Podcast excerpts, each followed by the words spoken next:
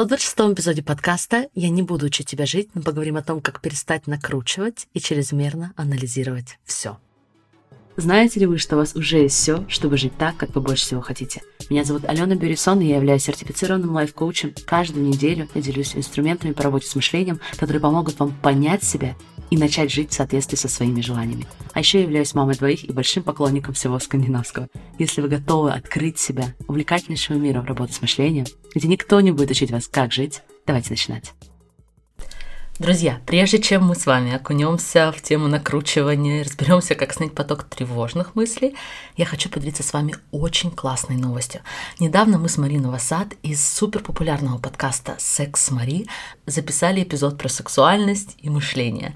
Как улучшить свои сексуальные отношения благодаря всем тем коучинговым инструментам, которые вы уже знаете и любите.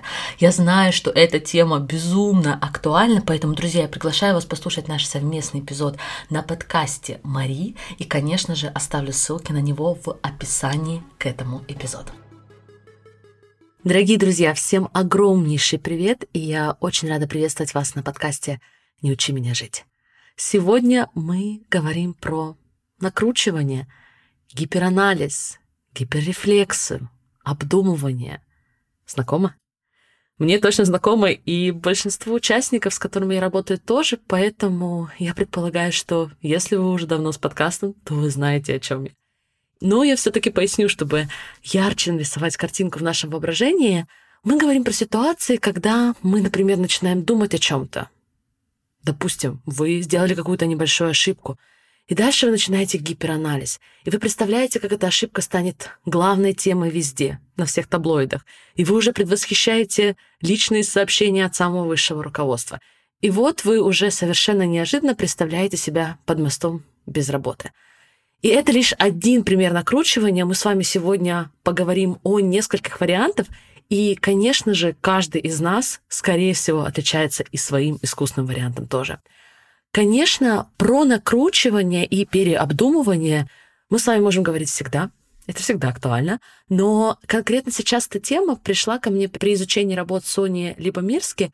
Соня изучает счастье с научной точки зрения, и помимо того, что она известный автор, она в первую очередь исследователь. И когда она изучала счастливых и несчастливых людей — Одна из активностей, в которую вовлекаются несчастливые люди, это как раз-таки накручивание, переобдумывание, гиперанализ. Поэтому, конечно, логичным здесь советом будет перестать или, по крайней мере, уменьшить количество накручивания, которое мы делаем, если мы хотим чувствовать себя более счастливыми на регулярной основе. Но помимо конкретных советов в работах Сони, меня больше всего впечатляет ее основная теория человеческого счастья. Опять же, основанная на многочисленных исследованиях, которые проводили и продолжают проводиться в позитивной психологии. Так вот, Соня Либомирский предлагает смотреть на наше счастье, на наше благосостояние, well-being, как на некий пирог. И 50% этого пирога как бы предопределено. То есть каждый из нас рождается с неким базовым уровнем счастья, некая базовая комплектация, и мы получаем ее при рождении, и зависит она в первую очередь от наших генов. И 50% нашего счастья будет зависеть от этого. И у многих из нас этот базовый уровень счастья может быть на самом деле достаточно низким. Также исследования показывают, что от жизненных обстоятельств счастье зависит лишь на 10%. То есть, представляете, этот пирог, 50% предопределено, 10% в соответствии с позитивными психологами зависит от жизненных обстоятельств. Здесь, конечно, если вы знаете коучинг, вы, скорее всего, уже не на 10%, а только на 1 или, может быть, полпроцента от этого зависите. Красота, здоровье, деньги, статусы, положение – все это практически не влияет на наше счастье. И дальше остается те самые 40%. 40%, где все наши возможности, где мы создаем счастье, где мы создаем благосостояние эмоциональное и мыслительное и внешнее благодаря намеренным мыслям и намеренным действиям. Вы со мной здесь в этой динамике? Я обещаю, что я вернусь к ней чуть позже и поделюсь, как это понимание можно использовать для себя, когда вы работаете с накрутками, когда вы работаете с этим гиперанализом. То, что в английском языке называется ruminations. Давайте сейчас подробнее поговорим, как может проявляться эта накрутка для вас. Например, вы волнуетесь, постоянно волнуетесь по поводу будущего. И вы знаете, о чем я говорю. Это нерациональный анализ рисков и решений. Это скорее катастрофические предсказания самых худших сценариев, которые теоретически могут случиться. Но мы их еще увеличиваем в разы и всяческим образом переобдумываем. Следующий вариант — это накрутка по поводу прошлого. Когда мы начинаем ругать себя за то, что мы должны были сделать, за то, что мы могли бы сделать, и мы просто не можем отпустить наше прошлое и двигаться дальше. Следующий вариант, который тоже, я думаю, многим отзовется. Мы немного говорили с вами об этом в эпизоде про социальную тревожность, но это накрутка, когда мы с вами переживаем по поводу того, что другие о нас подумали, подумают, о тех или иных ситуациях, которые произошли, о тех или иных словах, которые мы сказали, комментариях, которые мы оставили.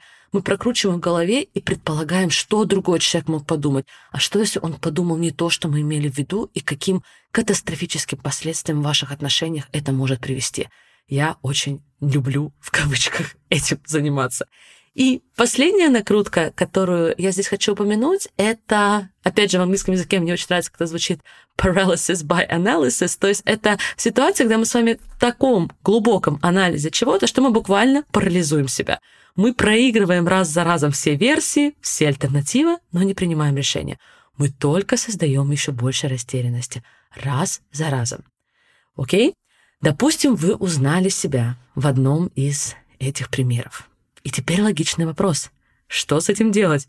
И уж тем более, Ален, как это привязывать к теории счастья, которую я поделилась с вами в самом начале? И я хочу сейчас поделиться с вами процессом, который сама использую, чтобы работать с собственным накручиванием. И первый шаг — как раз-таки возвращаемся к процентам счастья по Соне Лубомирске, с которой я начала эпизод. Так вот, как бы это странно ни звучало, но для меня понимание и принятие того, что, скорее всего, я имею достаточно низкую оценку в части базового, заложенного мне уровня счастья, помогает мне создавать больше мира и больше спокойствия, когда мой мозг, например, пускается в гиперанализ и в некую накрутку. Это, конечно, часть самодиагностики. Опять же, я это делаю из огромной любви к себе, но я понимаю, что я не из тех, кто начинал высоко на уровне счастья. Я знаю, что мне всегда нужно было и нужно будет делать много работы здесь. И удивительно, но меня это не только не расстраивает, напротив, меня это очень успокаивает. И это даже не обязательно должно означать, что у вас было какое-то детство. У меня, например, было прекрасное детство и замечательная семья, и не было серьезных травм. И правда, мне нечего рассказать, кроме того, что у меня всегда был тревожный мозг, и я не прошу меня диагностировать. Я просто хочу вам предложить, что для меня принятие того, что, может быть, все это объясняется тем, что я начинаю не с самой высокой цифры, и мне придется делать много работы, и я привержена этой работе, и уже получаю потрясающие результаты. Все это для меня. Я не чувствую, что что-то пошло не так здесь. Еще один момент, и многие участники и слушатели здесь со мной, может быть, когда ваши 50% на уже высоком уровне изначально, то у человека нет такой сильной тяги работать над остальными 40.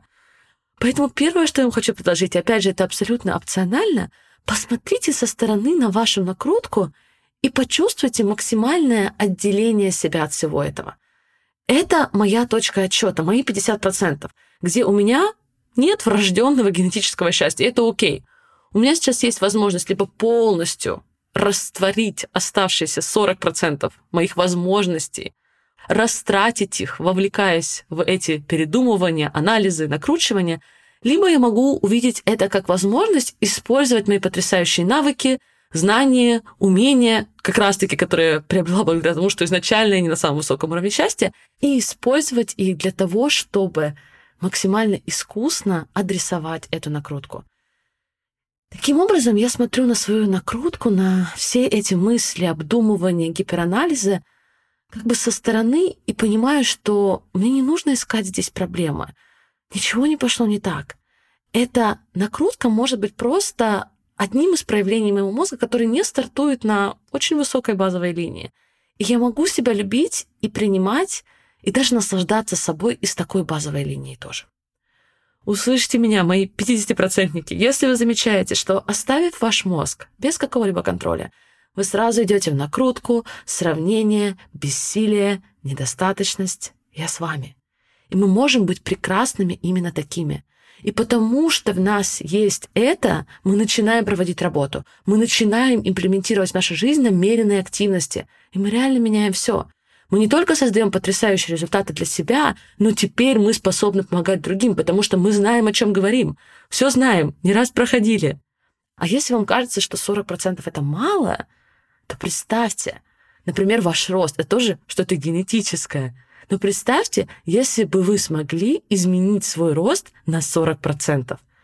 Это, друзья, очень серьезное изменение. И я приглашаю вас точно так же думать о том уровне счастья, о том уровне возможностей, которые у вас есть в части вашего личного благосостояния. Итак, первым шагом, может быть, используя мой пример, может быть, используя любую другую технику, которая вам отзывается, мы реально хотим отделить себя от накручивания. В противном случае накручивания могут быть очень завлекающими.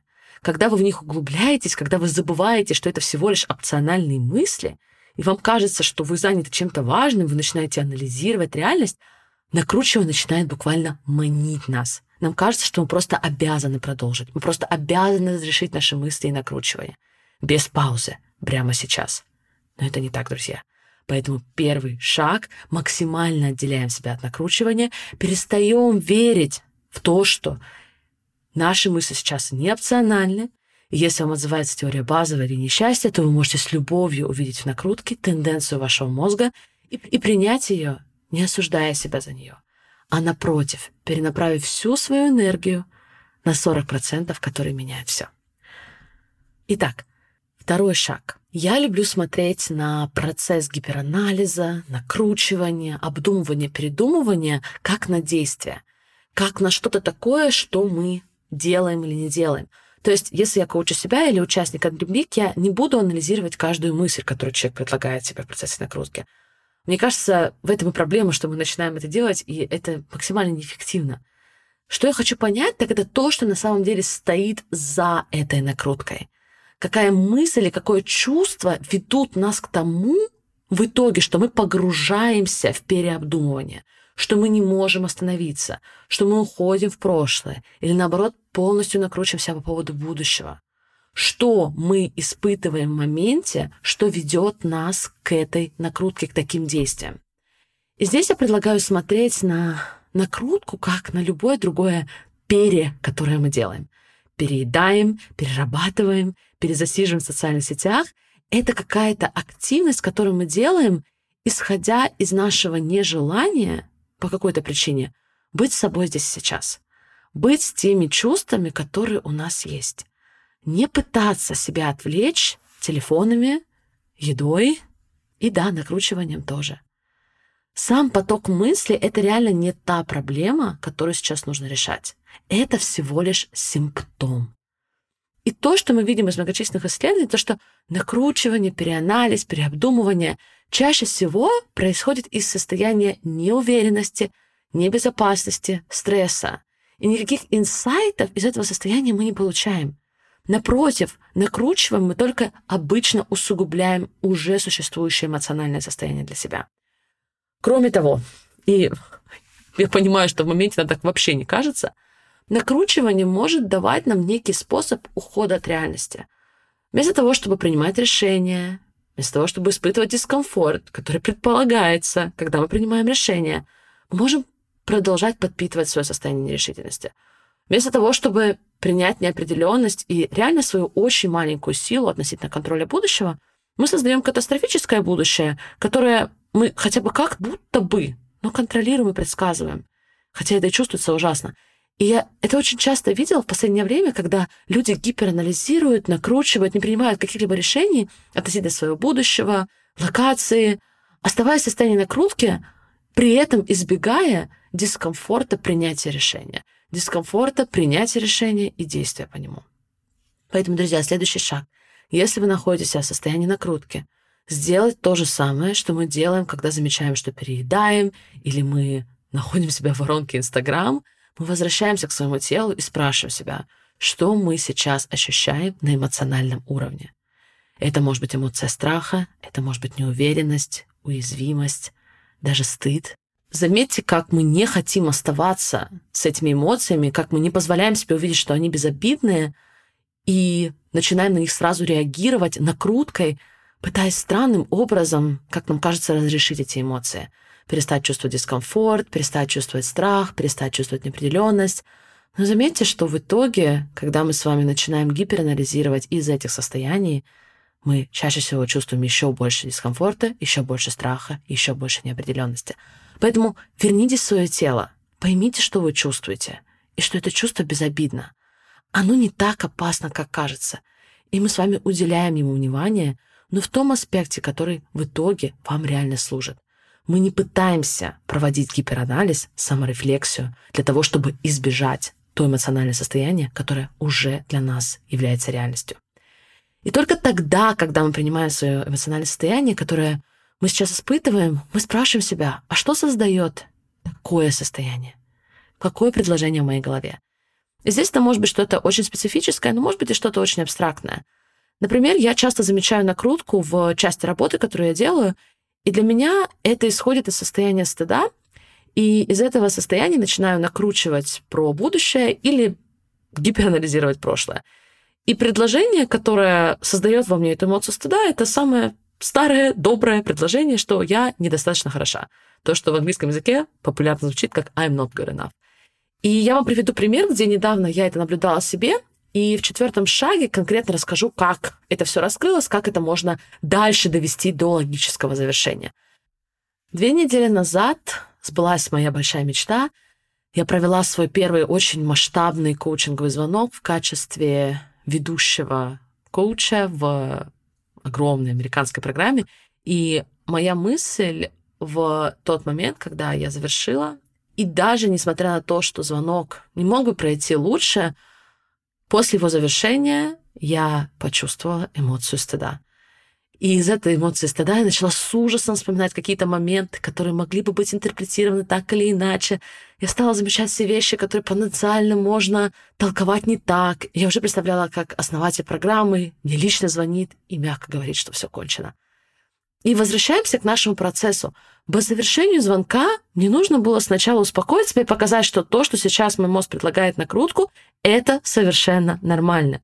Мы даже знали заранее, что это будет именно так — и мы знали заранее, что с моим базовым уровнем счастья накрутка является частью багажа, который мы получаем. И теперь я хочу максимально использовать всю мою силу, все мои намеренные действия и мысли. Я хочу использовать мои 40%. В данном случае, на самом деле, даже оставшиеся 50%. Я распознаю, что моя основная эмоция, с которой я сейчас спускаюсь в анализ, это стыд. И зная это, я уже понимаю, что качество такого анализа состояния стыда никакое. Что вместо того, чтобы состояние стыда начать анализировать, продолжать анализировать, я могу замедлиться и спросить себя, как это чувствуется, что сейчас реально происходит для меня на эмоциональном уровне. И поняв это, я могу спросить себя, а что за мысль, что за предложение создает сейчас во мне это ощущение, ощущение стыда. И, как я уже сказала, это может быть мысль, я недостаточно хороша. И это такая глобальная мысль, по которой я не буду сейчас себя коучить в моменте. Но повернув текущую ситуацию ко мне лицом, для меня, я знаю, что даже эта мысль станет еще на немного, но слабее для меня. Поэтому следующий вопрос, который я себе задала, а что я хочу чувствовать? Что я сейчас хочу чувствовать намеренно? И для меня ответ был очевидный. Я хочу чувствовать гордость. И уже из состояния гордости я хочу думать, анализировать, размышлять. Друзья, это четвертый и завершающий шаг. Вы выбираете состояние, из которого вы дальше хотите фокусироваться на решениях, фокусироваться на конкретных шагах. Для меня это было испытывание чувства гордости, проживание этого чувства. Из этого состояния я решила, когда, на какое время я поставлю свой календарь, конкретный анализ звонка, где я могу просмотреть видео, пойти по вопросам, спросить себя, что могло бы быть лучше, что могло бы быть хуже, что я сделала хорошо, что я еще хочу проработать. Я знаю, что это поможет мне сделать любой опыт еще более ценным в следующий раз. А это то, что я больше всего хочу в итоге. Итак, давайте суммировать процесс. Если вы профессиональный накрутчик, попробуйте сначала отделить себя от этой накрутки. Любой способ, который вы используете, для меня это принятие и любовь к моей базовой линии счастья и убеждение, что накрутка и такой поток мысли — это просто часть этого багажа. И это абсолютно окей. Потом выясните, что реально стоит за накруткой, какое чувство. Скорее всего, вы просто не захотите дальше продолжать анализ именно из этого чувства, потому что очевидно, к чему нас приведет такой анализ. Дальше, друзья, какая мысль вызывает текущее чувство? А теперь спросите себя, из какого состояния, из какого чувства вы хотите думать о решениях? Открытость, любознательность, гордость. Мы начинаем создавать решения, брать конкретные моменты и решать, отделять то, что мы можем контролировать, отпускать то, что не можем. И из состояния, например, гордости за ту работу, которую вы уже проделываете, принимать следующие шаги, принимать решения. То, что вы иногда находите себя в состоянии гиперанализа, гиперрефлексии, накручивания, analysis paralysis, все это не проблема. Зная процесс проработки этого состояния, вам не нужно будет остерегаться своего мышления. Вам не нужно не доверять ему. И я уверяю, что на одном из вышеперечисленных шагов вы почувствуете желанное облегчение. А это то состояние, из которого мы дальше будем принимать реальные решения, имплементировать шаги, если в принципе ситуация их предполагает. Либо поймем, что в данном случае лучшим решением будет отпустить поток и позаботиться о себе каким-то другим образом. Друзья, применяйте этот процесс, доверяйте себе в нем. А я прощаюсь с вами совсем ненадолго. Желаю вам хорошего продолжения сегодняшнего дня. Всех обнимаю. Пока-пока.